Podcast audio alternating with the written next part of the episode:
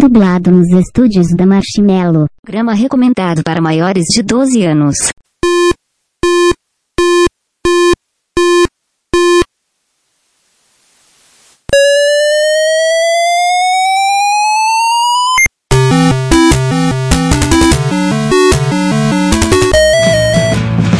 We bought it to help with your homework.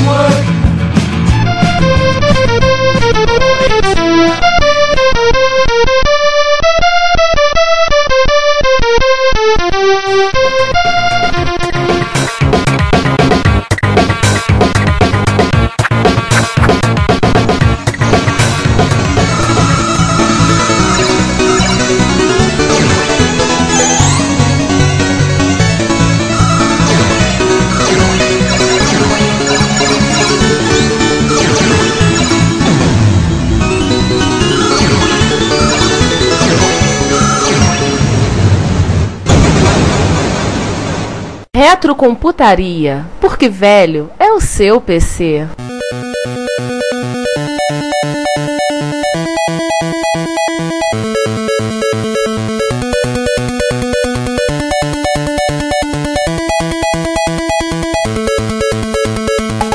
Carol Shaw. Charada nossa convidada. Aliás, de passagem, a Carol Shaw, né? Foi, alguns dizem, a mulher mais feia do mundo, né? Eu acho que tem pior, não um título assim que dá pra garantir. É, é só você ir no uglypeople.com e fazer a comparação. É considerada a primeira programadora de videogames da história, tendo criado na Atari o jogo Polo em 1978, não lançado especificamente. E o 3D Jogo da velha em três dimensões. Você tem três tabuleiros e você pode fazer fechar a velha na diagonal usando os três tabuleiros. Acho que é uma expansão do xadrez tridimensional do Star Trek. É uma simplificação do xadrez tridimensional né, do Kirk e do Spock. O Kirk já ganhou. entre Lembre-se que o capitão. Lembre-se que o capitão tem um jeito especial pra descobrir jeitos. Cá entre nós, um, um jogo muito louco, né? Existem as regras. Se você procurar, você tem, tem como comprar tabuleiro de xadrez Nossa. tridimensional pra jogar hoje em dia. Fãs de Star Trek, isso é sensacional. os fãs de Star Trek pira. Uhul. Longa, vida longa e próspera. Mas continue, Carol. O que, que a sua xará fez agora que, vamos dizer, de certa forma, te conquistou mais ainda além do nome? Digamos, o jogo foi na Activision que ela lançou o seu título mais famoso. River Raid. River Raid. É, gente, dá Então não é da minha época. River Raid? Como assim você nunca jogou River Raid? Herege. Gente, ela fez o River Raid, porra! Ela fez o River Raid, caçamba! Gente, verdade, você eu- sabe, foi uma mulher que fez. Mas na É o verdade eu jogo nasci favorito. nessa época, exatamente em 1982. Eu tenho um código fonte aqui. O trecho do- dos comentários do código do próprio jogo, eu acho é melhor quem já passou, tá na época, explicar, porque eu não estava na. Ele é um jogo de 4K. É, 4K. Então vamos lá. O mapa do River Raid ele não está armazenado em memória. Ele é aleatório, gerado dinamicamente a partir de uma de uma seed, de uma semente, de um aleatório que gera os valores que são literalmente o desenho do mapa de todo jogo que conhecemos. Bem complexo. Inclusive, se pegar o código fonte e recompilar alterando esses valores, você tem um jogo completamente diferente. E são 57.337 fases diferentes. Caceta, eu acho que eu não, eu não passei nem em 30. Ninguém chega até o final. Uma outra curiosidade, o jogo foi proibido na Alemanha. Ué, por quê? que mostrava uma coisa que você não deveria entrar no país com um avião atirando em todo mundo. É censura da época, né? É, tinha aquele lance que você falou também do. Paraná militarista, né? Tem a história do placar também. O Raid não armazena o código, não tem uma variável chamada score. O score é desenhado, ele só vai trocando os números conforme você vai pontuando. Nossa, Literalmente Matrix, o score não existe. a colher não existe. Não existe? Não existe o número, o número só serve nos seres humanos, um bitmap desenhado. Só serve pra gente. É, faz sentido. Na verdade, ah, deixa quieto. Código binário, começar a pensar e se não for aleatório e não ser gravável, é, ela foi sensacional da, da época. Mas assim, a Carol Shaw não foi a única programadora no mundo dos videogames nessa época, né, João? Sim, tem também outra chamada Donna Bailey, que criou junto com Ed Log, seria o pai do Log, Eduardo Tora. Eduardo Tora. Em 1981, um jogo chamado Centipede. Ou Centípede, como queiram. Primeiro a incorporar inteligência artificial. O Centipede é um jogo, para quem não é da época, época, o jogo da Centopeia. Giovanni, então já que você se manifestou, explique o Centipede ou o Centipede pro. Centipede é um jogo que mistura jogo de tiro, você tem a cobrinha na tela, com, com, com elementos como Arcanoid, Space Invaders, você tem que ficar tirando, tem coisas caindo.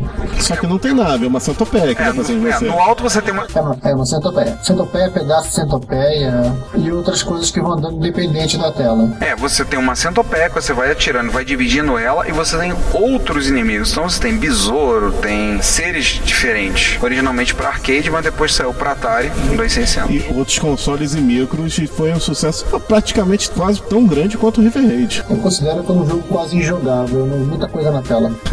Cara, mas os shooters hoje em dia tem muito mais objetos na tela e o pessoal joga, então é que o Giovanni não está acostumado com esse. Eu tenho quase quatro décadas, por favor.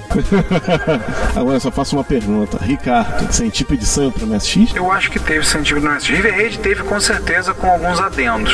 N- Não só. Era porte do colega, Não só tinha teve tanque como na- porte na- do coleco. É, além de ser porta, o que ele tinha, o River Raid do MSX, ele tinha, além das fases, tinha um tanque que podia atravessar a ponte, então se você destruísse a ponte com o tanque, você ganhava mais pontos, e tinha tanques que vinham pela margem do rio para atirar contra você. É, eu acredito que a versão dos outros micros, Como é que eu nunca vi um tanque vindo no lateral? Atari 8 bits, Atari 400 e 800. XL e XE. É. Ah, tá.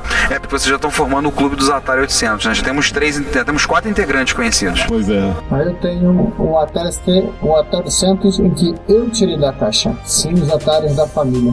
E só você tem o Atari 800 e o ST junto. O primeiro Atari foi o 2600 em 1986, se eu não me engano. Meu primeiro Atari eu ganhei de presente em 83. O meu também é 83. O meu também é 83. Acho que é por isso que a gente ficou assim. É, pois é. Eu ainda tenho o, meu, o joystick do meu Atari guardado, meu primeiro Atari. Rapidamente, River Raid saiu para Atari 2600, o 5 e 200, Intellivision, MSX, ColecoVision, SG-1000, Nintendinho, o NES, né? Commodore 64, os Atari 400 e 800, o MSX também já citado, ou alguma coisa? Não lembro. E Atari 7000 7800. E MC1000. E isso, as versões, que são- não, não contando com os portes, não contando com, as, com os revivais, versões novas. Tinha quatro versões pra mim. Batata. Eu lembro que River Raid teve quatro. Eu lembro do River Raid 2 e aquelas versões piratas que começavam em fases diferentes. River Raid eu O acho River Raid 2 teve, que era completamente diferente. O, assim, o River Raid 2 é, que- é aquele que até parece um pouco 1942, que tem os balãozinhos. O River Raid 2 você sai de um porta-aviões. Isso, um Parecido River- com 42 mesmo. Tinha o River Raid 4 que você não tinha as margens e tinha mísseis saindo pela lateral. acredito eu que esses eram hacks. O 3 e o 4 eram hacks. Só teve o River Raid 2 mesmo. O River Raid 2. O River Raid 2 não tem River, né? É, a River Raid 2 não tem River. É, você sai do é, do É, mar, não sei um se porta-aviões. não sei se teve envolvimento da Carol Shell e foi um fracasso, tanto é que não foi portado para outros consoles e micros a não ser o Atari 2600. Eu acho que só saiu no Atari 2600. Exatamente, não, não foi portado. Ao contrário do primeiro River Raid que foi portado para quase tudo na época. Ô, gente, vamos voltar pra Inglaterra? Eu só joguei. Centipede também teve um, um monte de versões, mas eu não vou citar aqui todas só porque eu não só sei todas. E eu confesso, só consegui jogar River Raid 2 quando eu peguei e rodei no emulador. Estela, olá. Olá, Stella. Vamos voltar pra Inglaterra, por favor? Pra Terra da Rainha. David Bowie, do Fred Mercury. Você tá falando isso por causa que, de certa forma, isso tem a ver com o próximo. Terra né? do Morrissey, o maior inglês vivo. Morrissey. Eleito por uma pesquisa feita na Inglaterra. Nasceu no mesmo dia que eu. Uh, E agora eu pergunto, quem é a maior inglesa, Carol? cri, cri, cri, cri, cri. Vocês ouviram a resposta da Carol. É, essa foi a resposta da Carol. Enfim, Ela queria falar Lady Di, mas ela morreu já. Lady mas a, Gaga Lady, mas a Lady Di foi eleita, sim. A maior inglesa, sim. Na época, a maior inglesa viva. Lady Gaga não conta. Lady Gaga não é. Lady Gaga nem é inglesa, pô. Pois é, eu sei, mas também é Lady, vamos lá. Então, falar da Sophie Wilson, Sophie Wilson. nascida Roger Wilson, Roger Waters.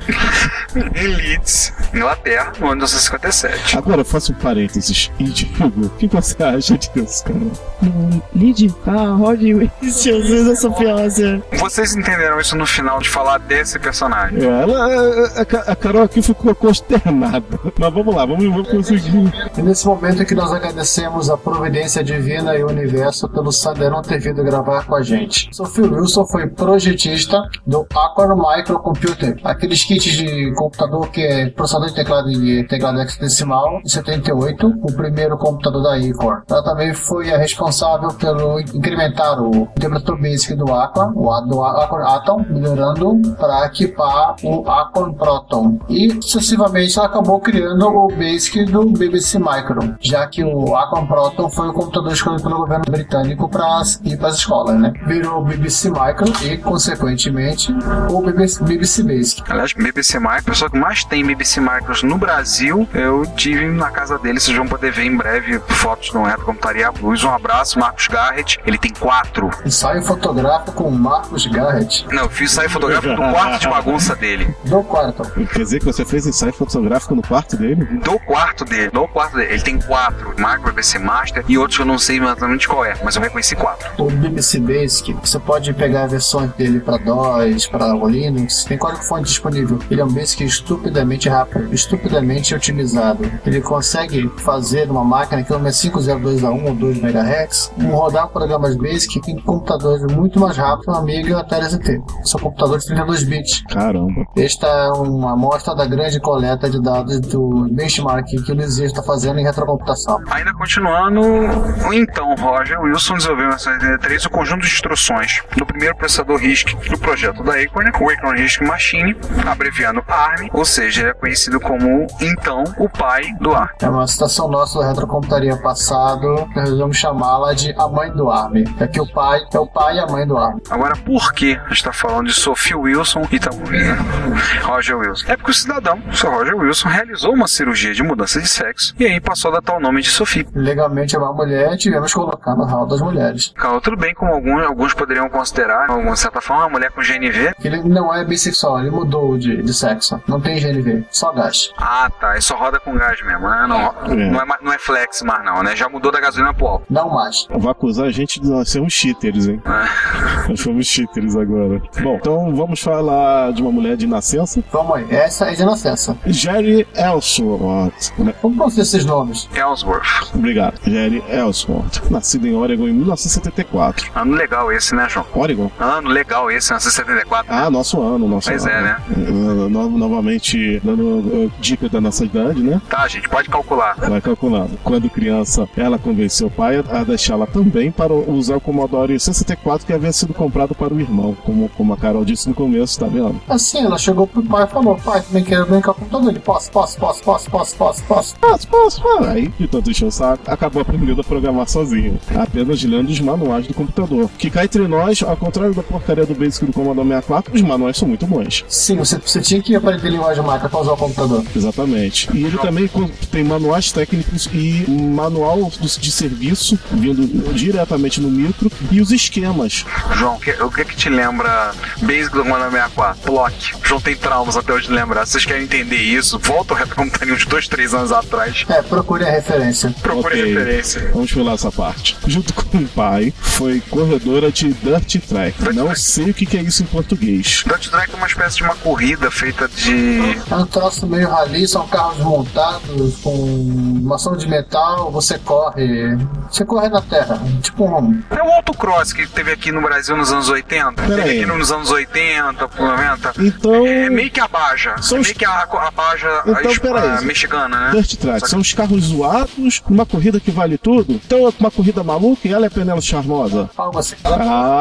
Ah! Final das contas, ela começou a projetar o próprio carro. Aí. É, né? E nota mental, pra quem pensava que a Venelope, ela fez isso antes da Venelope do Detona Ralph, muitos anos antes, tá vendo? Pois é. Vai ver que ela foi, foi fonte de inspiração. Mas a diferença é que quando o carro quebrava, ela caía da lama, não no chocolate. Na 25 ela cansou dessa vida de corrida e como todo mundo, ela tinha 21 anos, ela arrumou um sócio e resolveu montar uma lojinha pra montar e vender computadores, o Computers Made Easy. E aí, como acontece em muitas sociedades, ela brigou com o sócio, montou uma loja pra concorrer com ele, a sociedade brigou, chamou de ladrão, safado, cretino, sem vergonha, e por aí vai. Em 2000, ela apresentou no encontro de usuários de Commodore 64 o protótipo de uma expansão de vídeo para o C64, que veio a se tornar o que nós conhecemos como Commodore One, que citamos no episódio 8, ou C1 ou C64 DTV. Que, aliás, teve uma presença massiva no nosso evento no Retro Rio do ano passado. Aí ela montou em 2002 junto com Gente Schoenfeld. Schoenfeld. Aprimoraram o C1 para que ele pudesse. Não para falar para na verdade, essa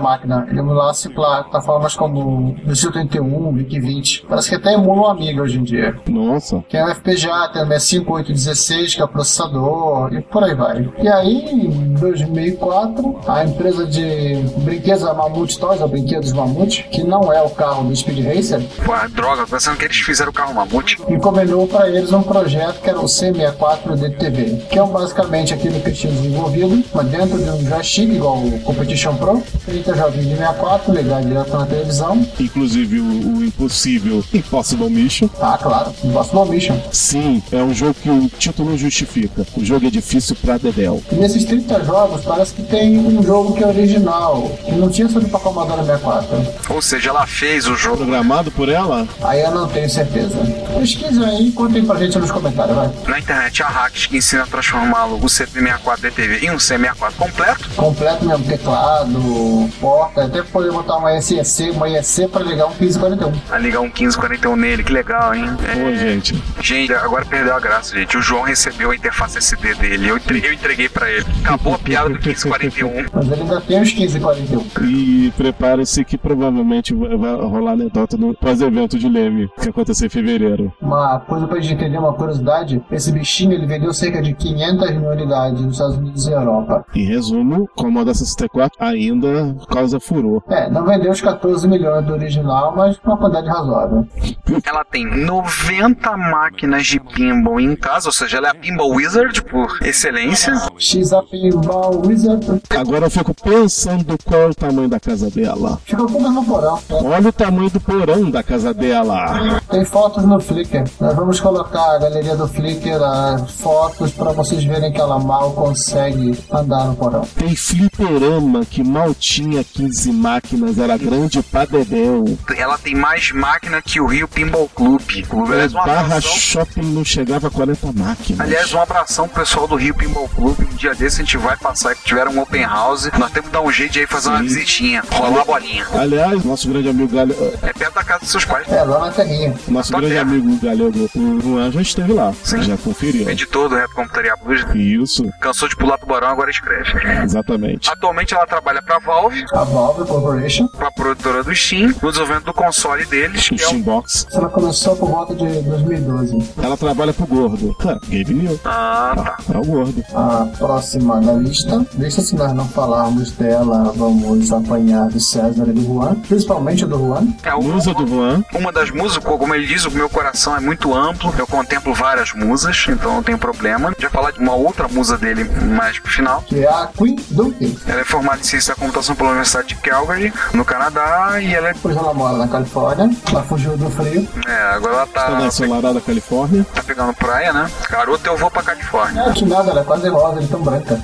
Ela é uma programadora, tendo trabalhado na Silicon Graphics e a mente por trás do projeto One Girl, One Laptop Productions. Ela é da empresa dela, One Girl On Laptop Production. Silly Software That's Sometimes Cool. Pra quem não entendeu o inglês do, do Giovanni, é software bobo, porque de vez em quando é legal. E ela é a mãe da Verônica. A Verônica. O que, que é Verônica? Verônica é um retrocomputador baseado no processador 6502 que ela vem desenvolvendo e nós estamos acompanhando no seu blog, o Blonde Rex. Ela deve ser loura, né? É claro.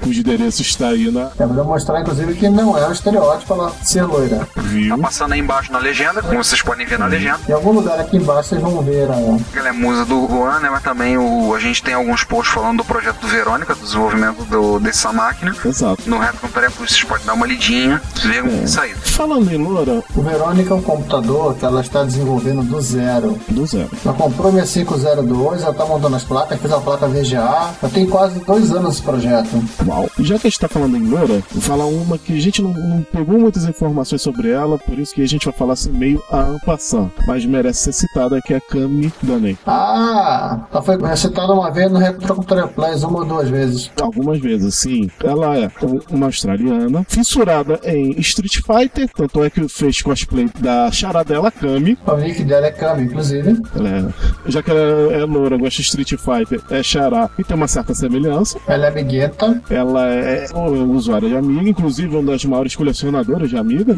Tem várias, várias máquinas. Ela tem várias máquinas. A máquina de trabalho dela é uma Amiga 1200 turbinada, então usa pra tudo. É. Parece que ela é fisiculturista também, ou algo assim. Sim, Eu não sou stalker dela.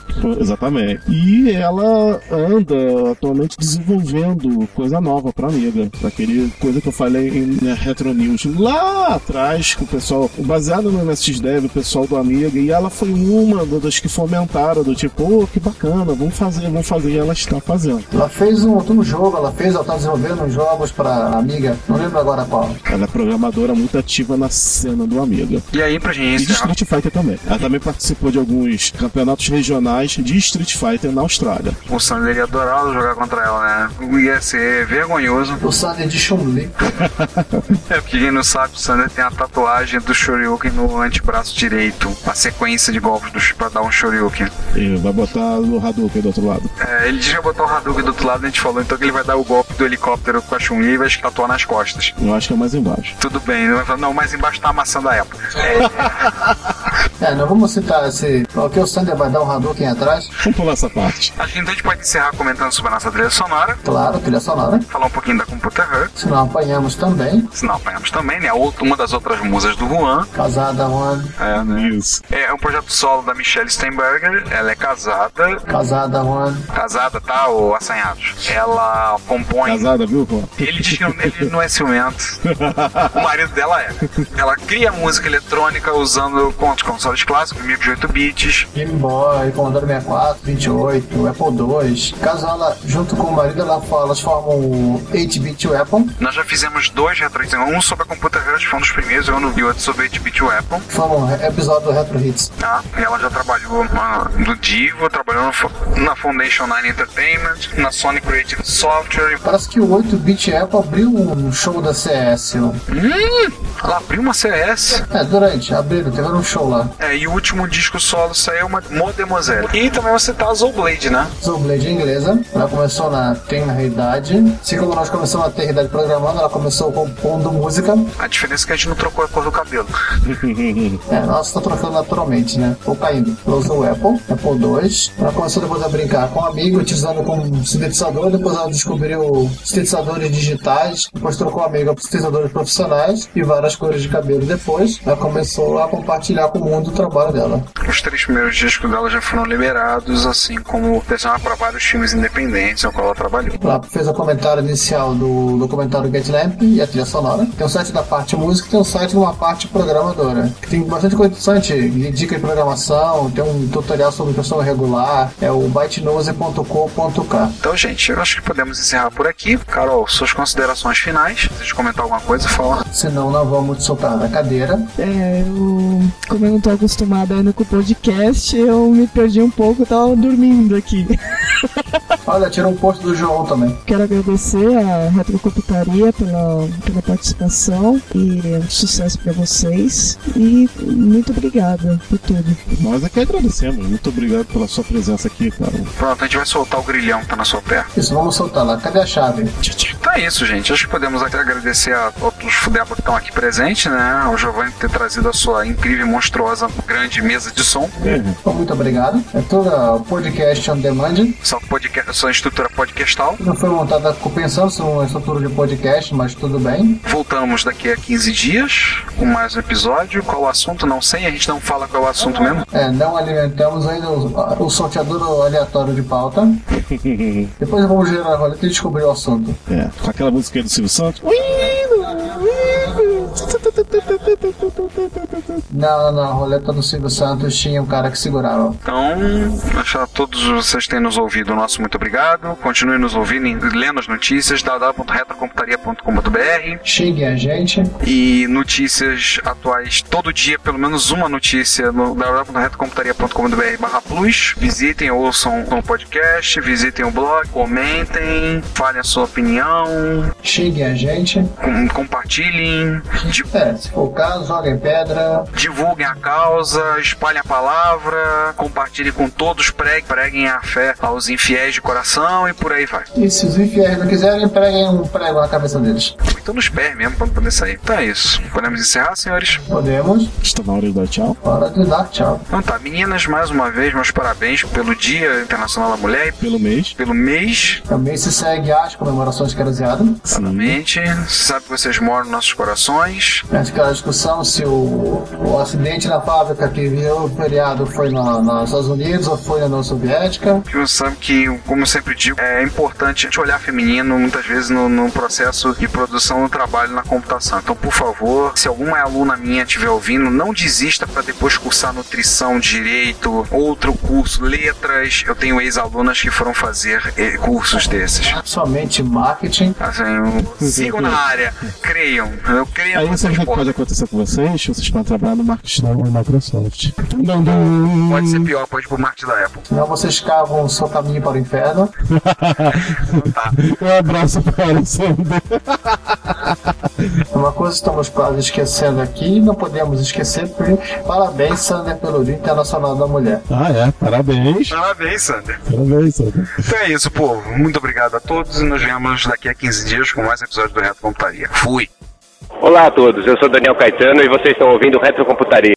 Bom dia, boa tarde, boa noite, meus amigos ouvintes. Aqui é João Cláudio Fidelis e estou ab- abrindo mais um Retrocomputaria, porque velho é o seu PC. João, você não tá abrindo o retrocomputador, você tá abrindo a sessão de leitura de comentário. Não é quase a mesma coisa, não. É quase a mesma coisa. É, você tá abrindo o segundo tempo, né? E com o patrocínio de Pizzaria Pizza Digital. Opa, essa não é outra história. Não, e agora até Pizzaria Jet em minha homenagem.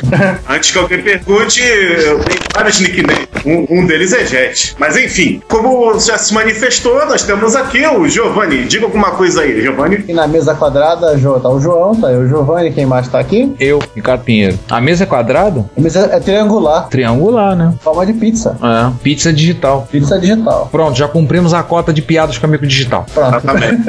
o pessoal está triste por causa que já não pode fazer piadas com 1541 comigo, né? Ah, não, não, não. Mil vezes não. Droga, droga. Vou perder o sentido da vida. Não, o João, se engatou com você? não, já foram embora. É, mas você teve um, isso que importa. É, eu tive. Não, o detalhe, eu tive na época áurea, funcionando. Você se orgulha disso? Não.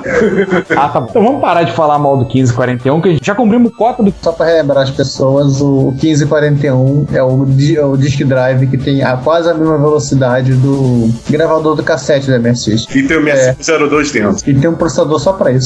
Então vamos aos comentários. Vamos lá. Comentários do episódio 30, onde nós falamos e nos lutamos para não cortar os pulsos ao longo do episódio. Tratamos dos anos incríveis. Não aquela série com a música dos Beatles cantada pelo Joe Cocker na abertura. É aquele garotinho que não cresceu pra virar o Melly Manson. É. Cara, esse Anos Incríveis já acabou no final quase virando Everybody Hate Chris. É mesmo, é verdade. Então a gente comenta, começamos com os comentários do, da parte A, onde tivemos o Thiago falando, né? Ele disse que os espectros marcados pela Amstrad foram lançados pela própria Amstrad quando ela comprou a Sinclair. Como então a produção do Sinclair do Spectrum mais 3 foi encerrada depois do fechamento da Amstrad? Bem, a Amstrad não fechou, né? É, isso foi um- uma coisa até que eu comentei logo embaixo, só pra antecipar, é que foi meio que um, um ato falho. O Sander acabou errando isso e saiu. No caso, o Sander realmente se enrolou, né? A Amstrad, inclusive, ela existe até hoje e ela presta suporte pra quem tivesse o CPC. Tá lá no site o endereço pra você procurar o, a autorizada. Afinal de contas, o senhor Alan Sugar, ele na, na tá à frente, por exemplo, de coisas como o aprendiz da versão inglesa. Olha, ele apresenta o aprendiz ou ele não foi mandado embora, né? Não, não, não. You are fired. Não. You are not fired yet. É, a gente tem que dizer chupa ah, Augusto Justus, né? É, Esse foi demitido. Porque o Sugar, é, o Sugar tá lá até hoje. É, chupa Roberto Justus. Dá pra, é Roberto. Falei Augusto, né? É Roberto. E so, continuando o que o Thiago tá falando, e sobre o R800, eu realmente discordo que ele seja um processador 16 bits propriamente dito. Estaria mais para um processador 16 bits pela metade. Ele tem registradores 16 bits, mas não tem acumulador 16 bits, tem registradores que possam ser combinados com um registrador de 32 bits, como seria esperado, e de fato existindo todos os processadores que consideramos 16 bits. Ou seja, isso o Z80 também tem, o R800 também tem o mesmo barramento de dados de 8 bits que o Z80. É, vocês vão querer mesmo essa análise de processadores que eu leio? Não, não precisa. Podemos. Pode pular, mas eu queria só, só abrir um parênteses aqui. Mas o Não, até porque tá querido escrito. 8088 não cai no mesmo caso? É. Não, 8088 ele é 16 bits, né? Não é 32, né? Não, o 8088 ele era 8 barra 16. O 8086 que era 16 plenamente. É, mas ele tinha. Ele conseguia mapear a máquina 64K de RAM. Não, ele era internamente 16 bits, o barramento acho que era de 8, não era isso? É, é que assim, é, esse papo de processador 16 bits, processador de 32 bits, isso tem, é um troço complicado que você tem que às vezes canalizar uma série de fatores. A primeira, assim, é como ele enxerga o barramento em 8, 16, 32, 64 bits, qual o tamanho dos registradores internos que ele tem, e até foi o jabá que a Sega usou no Dreamcast, qual é a, a capacidade de, de, cálculo dele, por exemplo. A Sega falava que o Dreamcast era um, o SH4 era um processador de, processador de 128 bits, e fazia cálculos inteiros de 128 bits. Olha só que irônico, a mesma SEGA, anos antes, falava que o Mega Drive era um videogame de 16 bits, tendo 68 mil lá dentro. Que é 32 bits. E aí? É, mas é, essa é aquela loucura do, dos videogames, parece que o pessoal tratava de falar no barramento e no computador, as pessoas falavam no acesso de memória. Cada um falava, é, é de como quem vê. É tudo uma questão de conveniência, né? O fabricante vai e coloca uma, da forma como ele acha que vai ser mais conveniente. É, igual a Atari fez com o Jaguar, né? O Jaguar era 64 bits porque tinha dois processadores de 32, o Tom e o Jerry. É. Ah, e tinha, e tinha um 68 mil também. É, então seria de 48 bits. Não, não, não. É, aí você tá cometendo o erro da SNK, que dizia que o Neo Geo era 24 bits, mas ele tinha 68 mil e os 80 igual ao Mega Drive. E aí? Eu acho que a gente está discutindo uma coisa que até os fabricantes se enrolam. Não, até os fabricantes se Fala quando os caras falam megabyte, megabit, é por aí vai. Então, é, gente, não, não, não, não, não, não, não se prendam muito por essas nomenclaturas. Uhum. E só para terminar o segundo comentário do, do Thiago, que ele até avisou, avisou que seria bem curto, que a história entre a Nintendo e a Sony na fabricação do SNES CD também envolve uma quebra de contrato que motivou a Sony a lançar o Play Espaço Station de forma independente da Nintendo, que deram um SNES com CD. Durou muito pouco tempo, depois essa encrenca toda que rolou com a Sony Nintendo, acho que a Nintendo não gostou do Play Espaço Station, ela desistiu de vez, voltou para prancheta de desenho, como faz o Coyote, Papaléguas, e fez o PlayStation sem espaço, que é a máquina que a gente conhece até hoje. Eu vou dizer um pouco mais. Diga. Esse aparelho, ele não se solidificou. Ele nunca é foi um... comercializado. Era um Vapor Station? Era um Vapor Station. Aí que que acontece? Só para um comentário histórico, a Nintendo ela tava indecisa com a, com a tecnologia de CD. Depois ela também fez acordo com a Philips, também acabou é, roendo corda com a Philips, e a Philips lançou o que seria o, o SNES CD dela como CDI da Philips. Só que a Philips foi um pouquinho mais esperta que a Sony, mas acabou garoteando. Ela foi esperta porque ela chegou pra, pra Nintendo e falou: ó, rescisão de contrato, faça aí suas franquias consagradas pra gente lançar no CDI. O problema é que a parte do garoteou é que eles fizeram porcamente as franquias. O Mario, Zelda, é, são eles chamaram a como, da... como, como, piada até hoje. Eles Uau. chamaram o pessoal da OS Gold pra fazer a, as versões. Por aí pra baixo. Ou então daqueles jogos religiosos que o Angry Videogame Nerd é quase se mata jogando. contrataram a Hightech Software. Né? O negócio é muito ruim. Eles contrataram a Hightech Software. Por aí. E só pra terminar, a Philips depois do CDI, que é um aparelho que, que sofreu de identidade, ora, ora eles falavam, não, é um aparelho multimídia, educacional, ora, não é um videogame. Eles ficavam voltando, é tão indeciso que até se você olhar o controle dele, que é um misto de controle remoto com controle de videogame. Sim, eu vi um desses, sabe aonde? Na Radio Shack da, do North Shopping, né? Porque existia um Radio Shack no North Shopping. Na tinha Radio Shack no Brasil, né? É, é também. E ela saiu do mercado de e a Sony continuou e o resto da história todo mundo sabe. É, ou deveria saber. Então vamos à próxima. Vamos então aos comentários da parte B. Thiago falando para variar excelente, mas vocês estavam um pouco mais inspirados na primeira parte. E o Giovanni lembrou que no final da gravação a gente já estava, tipo, a depressão tava batendo. Ela tava um tentando animar o outro, todo mundo choroso, lamentando. Querendo ouvir Information Society e coisas assim. Nada, cara. Eu ouvi Joy Division pra gente cortar os pulsos. Por favor, fãs do Information Society não é nada pessoal, tá? Nem do Joy Division. Não, o Joy Division é de propósito. A gente sabe que é pra cortar os pulsos mesmo. Não, é uma eu, fico, eu fico pensando é, como o Kojima conseguiu escapar de cortar os pulsos. Pra quem não sabe, Hideo Kojima, o, o criador de Metal Gear, entre outros jogos, ele é fã de Joy Division e de New Order também. Sempre vê as referências naquela série SNET. E de David Bowie também, né? David Bowie também. Então, aí comentou disso. Tivemos o comentário do Jonas com problemas que houve no servidor percebeu que ele não conseguiu pegar o episódio, baixar, mas depois conseguiu, mandou um abraço para o episódio, já estava ouvindo. E temos o comentário do nosso amigo Marcelo Eiras. Que aí fala você, Giovanni. Tudo bem. Que ele Fala aí porque que- você respondeu lá, então responde Ah. lá e aqui. Não, tudo bem. É que ele comentou que faltou a gente falar no final da festa que a, quando a PCI aqui no Brasil passou a vender o Amiga. Só que assim, a gente acabou não, não pegando mais o a Commodore fora do, do Estados Unidos e Europa, né? Aqui no Brasil foi uma coisa muito curta. Quando os caras começaram a, a vender o Amiga aqui no Brasil, a Commodore tava falindo lá. Aí ele botou um link bem divertido que acho que causou quase uma guerra santa entre MSZeros, que era a propaganda da PCI avisando que ela, no melhor estilo Jack Trema, né? Pagava pra você comprar um Amiga 1200. Aí tem aqui a. Oi. Pausa. Ricardo, o que, que você achou na época quando viu essa propaganda? Fala aí. Eu, como MSXero, fico ofendido. Fala aí. Você, você rasgou a página, não rasgou? Não, não rasguei a página, não, mas eu fico ofendido. Continue. Tudo bem. Aí tem assim, pra quem quiser consultar, né, tem a tabela de preços lá, bonita e maravilhosa, pra ver quanto, quanto você poderia conseguir de desconto, por mais que eles não falem o preço do, do equipamento que você tinha de, estaria comprando.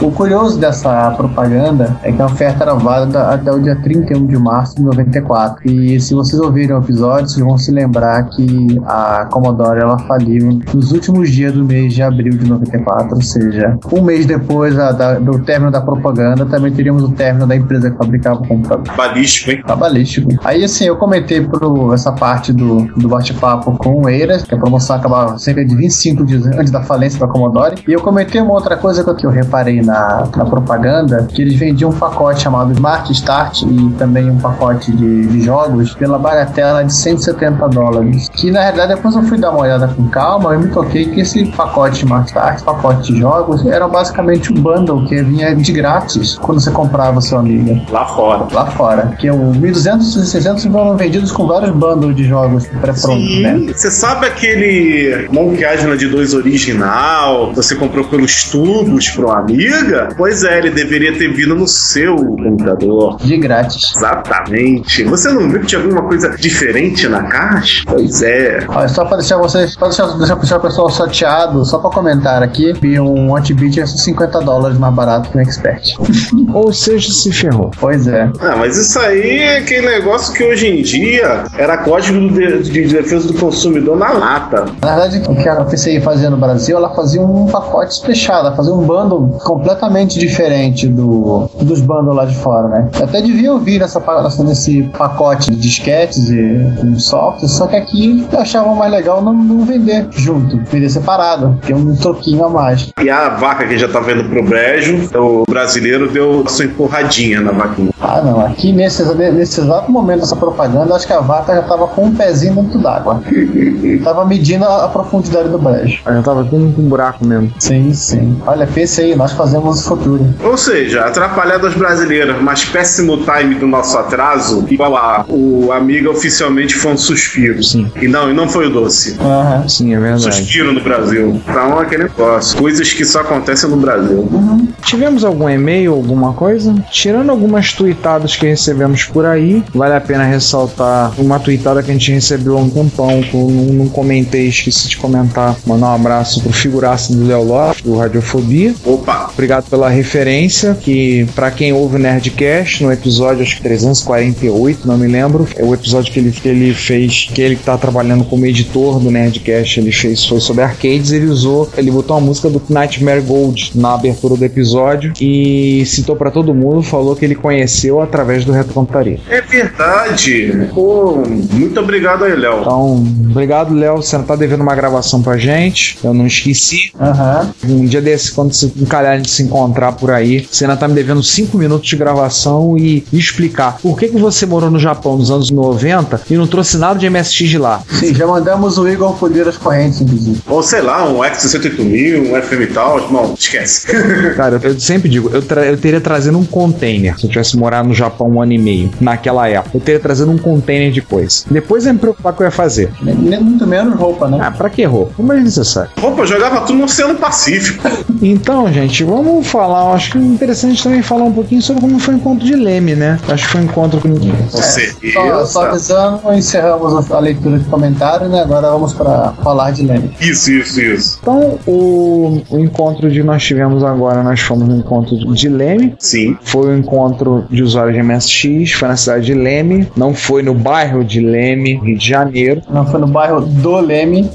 Teve gente que fez essa pergunta cretina. Daqui do Rio foram três pessoas, eu, o João e o Rogério Belarmino, do Tecnobytes. João, eu, eu, eu, eu. É, É, este João. Este João. Isso. O encontro foi de três dias, foi sábado, domingo e segunda-feira. E foi o Giovanni, que é, que é um carioca, como é que é? Expatriado. Carioca no exílio. Também esteve lá. Ou seja, o cast do Retrocomputaria teve três integrantes no evento. Pois é. Inclusive vale a pena ressaltar, vocês já ouviram a piadinha no início do episódio sobre gravado nos estudos da Marshmallow? Ah. É porque a gente vai ter que explicar essa história, né, Giovanni? É melhor. Mas a gente conta quando a gente falar. Vamos falar primeiro do encontro. Então, assim, o encontro foi, foi bem legal. Não foi, como lembrou o João, né, a gente estava conversando em off, um encontro mais aos moldes da MSX Rio. Foi um encontro menor, mas teve uma presença importante do pessoal. O local, assim, talvez, na minha opinião, talvez o melhor local onde eu já vi para encontro. É uma sala grande, mas não é imensa, nem uma sala muito pequena, apertada. Então tinha espaço, mesas grandes, bastante tomada, ventilação, uma rede Wi-Fi disponível para quem quisesse usar. Tinha também um PC lá de intruso para quem quisesse fazer algum backup ou cópias de segurança. E até acessar a internet, porque tinha um Wi-Fi. Pois é, E, a, e o lanchinho também, né? vou chegar no lanchinho. Lembre-se que a gente sempre diz, né? Pirataria é crime, afundar navios da cadeia. E, não menos importante, por último, o lanche. Que o Edson e o Jonatas, não por acaso tio e sobrinho, moradores de Leme, estavam organizando encontro, todo dia tinha lanche. Aliás, vou fazer um parêntese degustativo aqui. Tá de parabéns a esposa aí do, do Edson, que ele me confessou que, que ela que fazia os bolos todos os dias e foi três variedades. Foram três dias de evento e cada dia foi um sabor diferente. Tá de parabéns, delicioso. Exatamente, tá muito bom. Foi assim, muito gostoso. E a gente também teve, tivemos o prazer, né? Entenda como quiserem, de degustar a tubaína local, a Country-Cola. Saímos vivos para contar a história. De legal que teve no evento. A gente pode ressaltar de coisas interessantes que a gente viu lá no evento. Uma coisa curiosa que aconteceu em Leme é que muita gente foi no bate-volta. Por Leme não ser muito longe de São Paulo, capital, muita gente fez o esquema do bate-volta. É, Ricardo, é bom dar uma escadinha rápida, assim, né? Pra quem não sabe onde ficam as coisas. Leme está a cerca de. de Campinas está a 100, que estava. Então, de 220 quilômetros de São Paulo, da capital. É, de Poços de Caldas estavam em 150 quilômetros, do Rio de Janeiro 550. Nós fizemos o percurso na ida, nós fomos eu, o João e o Rogério, nós fomos de carro E na volta também. e enfrentamos, inclusive na ida, uma chuva muito forte, muita chuva, trânsito não muito pesado, embora fosse carnaval. Ninguém vai para São Paulo no carnaval, né? Todo mundo vai pro Rio. Não, eles vão pro litoral. É. Exatamente. Aí o Rio tem o quê? Litoral. Não, Eles vão- não eles vão necessariamente lá só Rio, né? Então, o que mais que tivemos lá de interessante? O Daniel Ravaz esteve lá, levou um MSX árabe, um Alamiá, um AX250, com, que é uma carcaça de micro da Yamaha. Ele não, ele não, ele era é lá minha, ele é Yamaha mesmo. É Yamaha escrito na caixa. Ele é Yamaha localizado com um ROM árabe, né? É, Sim. Teclado ele é, ele é naturalizado. É, e com- de quebra um cartucho ao, co- ao Corão. Nós tentamos converter o islamismo a alguns MSX, né? O meu Spectra Video, que é de Hong Kong, o, o Sanyo, que o Rogério levou, mas infelizmente nenhum deles quis saber do Alcorão. É, nenhum deles quis entender essa massa. É, provavelmente deve ter alguma coisa da ROM que ele lê pra poder reconhecer. Ô, Ricardo, simples. Eu até explico o que acontece no cartucho. Lembra quando você rodava alguns jogos de MSX japonês no Expert e ele ficava com- todo embaralhado? Em vez de aparecer kanji, hiragana e katakana, aparecer muitos caracteres zoados? Sim. A coisa foi exatamente o que aconteceu. Ele provavelmente foi fazer a leitura da, da ROM árabe, não achou, deu prel. Não, João, o troço assim, o- os jogos os japoneses. Os micros não ligaram. Não, ele não ligava. Provavelmente por causa que ele deve ser igual os, os caracteres coreanos. Ele deve até rolar uma screen à parte, a 9. Não, não, não, ele não tem screen à parte, não. Deve ser alguma outra coisa relacionada à ROM que ele tem que detectar na ROM dos micros árabes. Exato, Deve ser uma coisa específica que só debugando pra te descobrir. exatamente. O- Só pegar esse cartucho emprestado, quando chegar o meu Alaniá, que no momento dessa gravação ele está há seis semanas sem dar notícias, está vindo, está no caminho, eu só vejo e verifico, encaminhado. Ah, sim. E quando ele chegar, então a gente vai saber, vamos poder fazer esses testes. Ô Ricardo, vai se converter ao ao Slam? Não, não pretendo converter o slam. Só o computador. Ah, Só o computador. O que mais a gente teve lá? Bem, tivemos o projeto do Luiz Luca, aquela placa que está desenvolvendo, muito interessante o projeto, que é uma placa que tem leitor de cartão SD SD, uma porta Ethernet e uma porta USB no MSX. Ele disse que só tá faltando resolver um probleminha lá que ele tava tendo com o cartão SD, era o que bastava para estar tá funcionando. Muito bacana o projeto. É engraçado que ele comentou na lista, falou: Eu posso ir, ir no encontro e mostrar minha placa? Eu respondi ele na lista: Não só pode, como deve. Por favor, desenvolvedores são sempre bem-vindos. Com certeza. E o mais interessante é, é o fato de estar rodando num simples expert. Ele botou aquele emulador de drive, né? Que ele comprou um emulador de drive de 720k pelo eBay, conseguiu arrumar um funcionava. E o micro funciona com um pendrive espetado. Claro, tem 100 imagens de disquete ali dentro. Pô, não brinca não. Tem no eBay tem um desse de mil imagens. Opa, esse é interessante. Gostei desse. Só que são caros. É, esse é o problema. Então, além dele, teve uma passagem também do Fábio Bellavenuto, de Ribeirão Preto, que ele demonstrar o projeto que, ele, que a gente comentou, tanto em verso quanto em prosa, que foi da clonagem da ULA, do TK90X, que ele realizou junto com o Vitor Truco. Vitor Truco, vocês lembram, nós já conversamos com ele, né, por outro citamos ele aqui. Então o Fábio levou, mostrou o projeto, mostrou o protótipo da clonagem da ULA. Os dois protótipos, né? É, depois do encontro ele se animou, entrou para a lista de MSX, ou seja, lá vem alguma coisa interessante por aí. que mais que nós tivemos ainda? Poxa, tem Sonic. Ah, sim. Teve também o pessoal da Tecnobytes, na figura do Rogério Bellarmino, levou material para vender, então levou algumas OPL4, levou ideia Maker para poder vender lá no encontro, fez a sua pequena demonstração, também com, uma, com a estátua do Anubis protegendo seu micro. Nunca se sabe, né? E do lado Kings Valley, para ficar tematizado. Uhum. Kings Valley 2. Tivemos também, como o João já citou, a Play Sonic, aquela plaquinha do pessoal da. Quem é que produz essa placa? Play Sonic mesmo? O pessoal da Holanda, não lembro o nome deles. Ah, é o que fez o Frank. É. é que o nome dos caras é complicado. A Play Sonic é uma placa, ela tem 16 MB de Maper, ela tem um chip SID de Commodore 64, ela tem um VDP de Master System. Então, uma das fotos que a gente fez foi pegar um Hotbit, espetar a Play Sonic, ligar um monitor nela, espetar uma IDE e carregar e jogar jogo de Master no MSX. É, MSX1, o Hotbit puro, só tava a Play Sonic nele. Deu um pouquinho de trabalho, porque ele tava guardado há anos no armário do, do Edson, foi cedido pelo Edson Hotbit, tava lá, que eu pedi, deu um pouquinho de trabalho, mas rodou perfeitamente vários jogos de Master System nele. Assim, Ou seja, funciona no MSX1 pelado, você só compra a placa, espeta no seu MSX e roda. Eu cá entre nós eu fiquei maravilhado com a qualidade da placa, acabamento, a caixa, manual e principalmente a funcionalidade. Olha quem fez essa placa aí, o grupo complicado da Holanda aí. Não, não é complicado, não é complicado. Nós temos um problema de Alzheimer.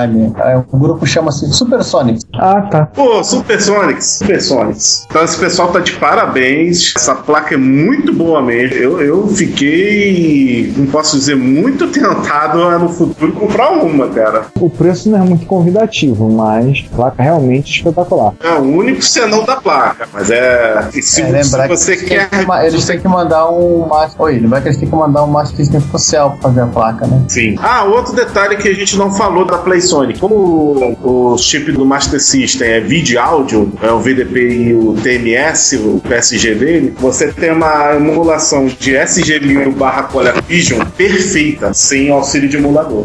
Tem três videogames em um aí. Hoje estava olhando o site do Blue MSX e o catálogo deles tem muito software que foi portado do ColecoVision para MSX, inclusive com correções, questão de que podia dar problemas com certos PSGs de MSX1 mais antigos, tudo. Ele tem muita coisa já portada, muito interessante. Hum. A gente, estamos esquecendo uma coisa. Hum. O PlaySonic tem também um CID, né? A gente já falou. Sim, teve um CID. Eu comentei, mas a gente não nem tanto explorou tanto o CID lá, não. É, a gente é. falou também no, na parte do Master. É. Ah, outra coisa também que a PlaySonic tem, mas eu não sei se é, um, se é todos os modelos que tem. Ela tem um FM 2151 da Yamaha, que você tem nos, no MSX da Yamaha, né, nos módulos de som da Yamaha, dos MSX, e no Sharp X1, no, no Sharp X68000 e em vários arcades. Mas eu não sei se a versão do Alfredo, que é o dono da plaquinha, um abraço aí, Alfredo. Sim, sim. Eu não sei se a versão dele já tem essa, esse, esse chip. Aí tem, tem que confirmar. E aí, o que mais que teve em Leme? Vendo também do, do, do, nosso grupo, né? Que a gente fez o, é, nossas camisetas. É. Tivemos material para vender, levamos material do grupo, as camisas coisas no Reto Computaria, que já temos colocar, temos algumas já para vender. E nos encontros vocês já podem ver. Quem aparecer encontro vai ter a oportunidade de comprar para ter a sua camisa do Reto Computaria, para dizer que você é ouvinte. Vendemos material, camisa do grupo, adesivos, outras coisas mais. Tivemos essa oportunidade de fazer levantar um dinheirinho, afinal das contas, se a gente pagar aluguel de espaço, sala, as coisas, sai daí. Pois é. A sala para MSX Rio, tudo sai da venda desse material. Ah, e a gente tem que explicar agora a história desse episódio do 31, né? Ah, sim. A... Ninguém vai falar que o Kim também estava presente? Ah, o Kim. Ginseng Sucks, cara. É, o Kim é quase genérico, ele tá sempre presente nos eventos. É, ele sempre aparece nos eventos. Pois é. Foi impossível quando vocês ouvirem essa gravação, a gente já, já comentando, droga, lá veio o Kim MSX Rio de novo. Aliás, queria comentar uma coisa, não foi muito importante, mas comentar que eu fiz um teste utilizando um TRST, que aliás roda Árvore Mágica. Um abraço pro Márcio Lima. É verdade. Olha, não entendi a piada. Ele vai entender. É, Ah, tá bom. Eu fiz um teste com vários jogos rodando em modo R800, porque vários jogos foram pate- pateados pelo Freeze, né? É o Freeze? É, foi o Frisch. Pateou. Eles ficam muito mais fluidos, ganham muito mais jogabilidade. O 942 ficou muito bom. Tivemos o Andoroginos. Foi mo- fui motivado a fazer esse teste pelo desempenho, até algumas vezes rápido demais, que o PC88 tem com jogos similares ao do MSX. Tem alguns portes que, como ele tem 8 MHz né, no, no meu modelo, ficam bem mais fluidos do que as versões de 3,58. Então, falei, poxa, vamos ver com o MSX que tem, que tem poder de fogo. O TRST do, do Jonatas e do Edson foram.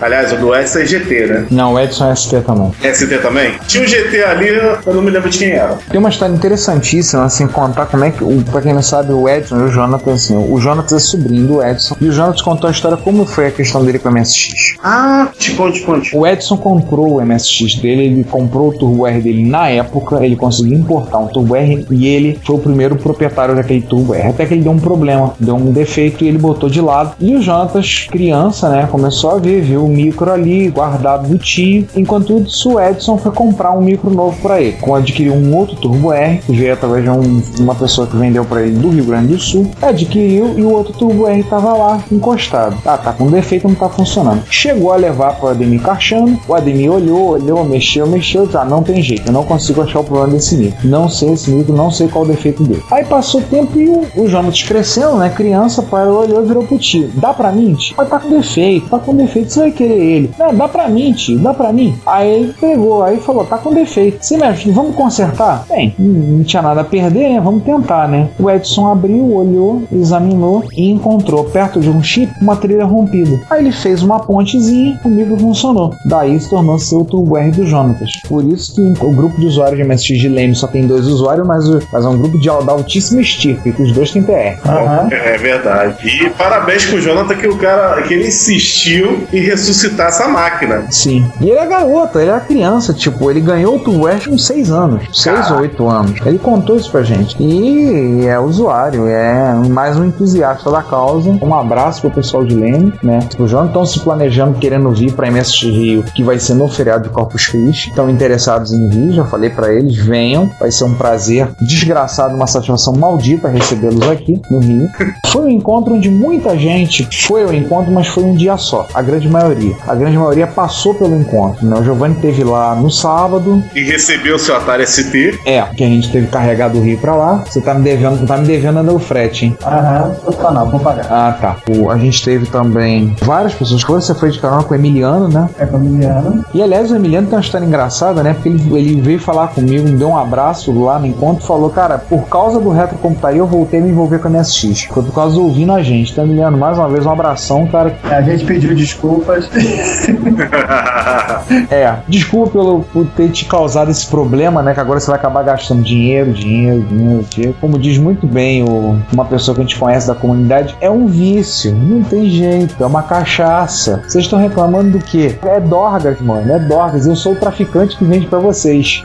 Então, foi assim, foi um encontro legal, foi divertido. né? Fizemos a gravação do episódio 31 lá, e o motivo do qual a gente ter botado a brincadeira da dublagem foi que um dos microfones que a gente usou, justamente o microfone que o Giovanni usou, estava péssimo. Na verdade, ele não tava péssimo. Durante é, o teste de áudio, ele tava funcionando. Na gravação, e resolveu fazer greve. E aí a voz do Giovanni ficou simplesmente tenebrosa, não dava pra entender nada. Eu tentei de tudo na edição desse episódio. E a única solução que teve foi fazer com que o Giovanni dublasse todas as falas dele. Sem script. E aí teve que ouvir o áudio dele falando, que tava horroroso, e regravar as falas. Pra aí depois eu peguei e montei de novo, remontei o episódio, encaixando de novo as falas dele. E aí por isso vocês notarem que um certo ruído de fundo na fala de todo mundo, mesmo na fala dele, é por isso. É que o microfone era melhor. É, e por isso a brincadeira no início, dublado nos estúdios da Marshmallow. Aham. Então, senhores, mais uma coisa a respeito de Leme? Hum, lá no teu X Fudero, mas tem uns hambúrgueres igualmente grandes. Quase tão grandes quanto. E tem muita sorveteria, né? Aliás, tem umas coisas engraçadas na cidade. A loja da japonesa, a dona não é japonesa, a esquina da moda que não é numa esquina, é, algumas curiosidades. E a agência de turismo OVNI. É, a agência de turismo UFO. E o principal, né? O, o sinal de trânsito 10 bits. É verdade. É verdade. Assim, esperamos que um próximo encontro foi interessante, feito no carnaval. Por conta da situação, a gente acabou, o encontro acabou fechando na hora do almoço de segunda-feira. Nós pegamos a estrada logo depois, voltamos pro Rio. Aliás, é, Leme tem uma coisa interessantíssima. Você só ouve falar do carnaval pela televisão. O Jonatas virou pra gente e falou assim: Vocês notaram? Teve ali na 29 de agosto, teve desfile do carnaval. Eu olhei pra ele: Teve? Sei de nada, não. Passamos pela rua de noite não vimos nada. o desfile foi de dia. Ah. Não teve absolutamente nada. Então, foi uma ideia interessante, foi um encontro bem legal. A cidade, é, para quem gosta, tem um bocado de sorveteria, eu não entendi isso. Acho Ótima pra fugir do carnaval. É. Ilha também. Sim. E tem um Subway. Ilha. Comemos duas noites e jantamos no Subway. A Majaú também tem samba, agora. E ficava próximo do nosso hotel, então. Aliás, o hotel tem um hotelzinho muito bacana, que é o Habitat Hotel. Muito legal, gostei do hotel, simpático. E principalmente ficou barato. Sim. Acho que podemos dizer obrigado, Sander, que você não foi, né? Valeu, Sander. Valeu, Sander. A gente conseguiu botar os três no mesmo quarto. Aliás, o... era pra ter quatro integrantes do Retrocomputaria lá, só que o Sander não foi. Depois ele fica fazendo mimimi porque a gente fica trolando ele. Mas dá motivo, dá motivo. Não, Sander, você não vai ter direito de resposta, tá? Já vou te avisando de antemão. A gente vai falar mal e pronto. Mas ele ficou dodói. É, ele ficou fazendo mimimi, mimimi, e vou... Ó, se você quiser ter direito de resposta, faça isso no YouTube, que eu sei que você já- já abriu um canal lá. Pega uma peruca, um chapinha e manda ver. É, eu tô tentando imaginar a cena. Eu tô tentando não imaginar assim. É como você me lembra, né, Giovanni? Você conhece o Sander do tempo que ele tinha cabelo, né? Tinha mano, assim, parecia o Zé de Camargo. Vamos parar de falar mal dos outros? Os orelhas dele vai começar a arder, né? Aham. É mais divertido de falar mal dele na frente dele. Aí é mais legal. Tem que esperar ele, chamar ele pra. Ele tinha que ter vindo na gravação pra gente poder falar mal dele. Então é isso. Assim, foi muito legal. Esperamos que o pessoal de Leme, que o Edson e que o Jonathan se anime a fazer novamente o encontro no carnaval. Principalmente porque vamos ter problemas com o Jaú em breve. Jaú saindo em novembro vai ter problemas com o feriado. E esse ano, 2013, vamos ter. O encontro vai ser menor. 2014 não tem feriado disponível. E vai ter eleição também. E Copa do Mundo também. Esperamos que eles aproveitem a ideia, fazer um encontro no carnaval. 2013 vai ser um problema pro encontro de Jaú, então imagina na Copa. Você falou tudo, imagina na Copa. Lembrando aos senhores que na MSX Rio fica a poucos metros do Engenhão. E qual o problema? Vamos botar lá, Welcome. Welcome com o nome só, cara. O perigoso do Welcome é alguém pensar a seu Adilson Rodrigues Maguila, né? Que quem é esse tal de Wel? O Sander vai perguntar quem é esse tal de Well, que ele gostaria de conhecer. Intimamente. Então a gente chega das de piadinha agora, vamos encerrar o mês de março. Pois é. O episódio- nosso episódio especial. Voltamos daqui a 15 dias com sabe-se lá que assunto. Vamos colocar no sorteador aleatório de pauta ainda, para verificar, o, que vai, o que vai sair. Alguém consertou o aparelho? O sorteador automático de pauta? A gente pediu pro Sander, ele falou que ia ver. Vai consertar lá pro episódio 50, né? Enfim, co- conforme for, a gente tenta fazer o shuffle manual. Faz com festa de bingo. A gente joga na moeda, pomba. Tem tanta pauta assim, a gente joga na moeda. Nada, rapaz, vamos. Vamos fazer o, o Jaquempô. Não, print, número de pautas, vezes, aparentes, menos RND, aparentes, menos time, fecha parênteses, fecha parênteses, mais um, fecha parênteses. 24 vezes RND. Exatamente, então. Peraí, 24? Quer dizer que o, o Sander tem dedo nisso? Não, eu falei 4, não 24. Ah, tá. Gente, só uma coisinha acrescentar, um comentário assim, lembrar que nós, do Retrocomputaria, a gente fala de computadores clássicos, Mas a gente fala de outros assuntos também, tá? Então, lembrar o pessoal de outros podcasts aí, que eu sei que tem alguns que nos ouvem, que nos prestigiam com a sua audição. Nosso muito obrigado. Nossa, a sua ouvição, né? É, a sua ouvição. E lembrar vocês que a gente também fala sobre outros assuntos, tá? Inclusive até de computador. É, falamos sobre computadores antigos, computadores clássicos, computadores que não são mais fabricados, computadores que já não. Né, a empresa não fala não existem mais, computadores fora de linha. O que mais que a gente fala? Retrocomputação. Gente, se alguém quiser pra me chamar por, por máquinas modernas, eu tenho em casa videogames modernos. Eu jogo jogos É. modernos, acredite se quiser. Pode me chamar também pra ficção científica, anime também que eu curto. Assim, gente, eu tô falando isso, mas é porque eu tava ouvindo assim, falei, puxa vida, a gente fica, vai ficar acabando estigmatizado apenas como um podcast que só fala de velharia, né? Como o pessoal, a maioria, rotula. Aham. Aquele pessoal fala de velharia. Mas a gente fala de outras coisas, tá? Então, se sentirem à vontade, quiserem convidar a gente pra algum outro podcast, estamos presentes, hein? a gente aceitamos convites. Quem ouve o podcast percebe que a gente é versado em vários assuntos. Bizarros, mas assuntos. Pois é, nós, nós, somos especializados em generalidades. Aham. Então, gente, ó, mais uma vez, muito obrigado por terem ouvido o nosso episódio. Esperando que vocês tenham se divertido, tenham curtido o episódio. Mulheres, a todas vocês, os nossos parabéns pelo mês rápido. É, parabéns, Sander. Parabéns, Sander, né? E parabéns pra Luciana, que atura o Sander, né? É Santa Luciana. É com- complicado pra ela, alguém metrosexual, né? Como o Sander. né? Então, Que, aliás, gente, pra vocês verem como é que nós, inclu- incluindo o Sander, falamos de outra coisa, o Sander agora pensa que é o Kratos, tá, tá querendo fazer. tá- tá- fez cosplay. a diferença é que ele é o Kratos encolhido, né? Não, ele é a versão de Nintendo DS.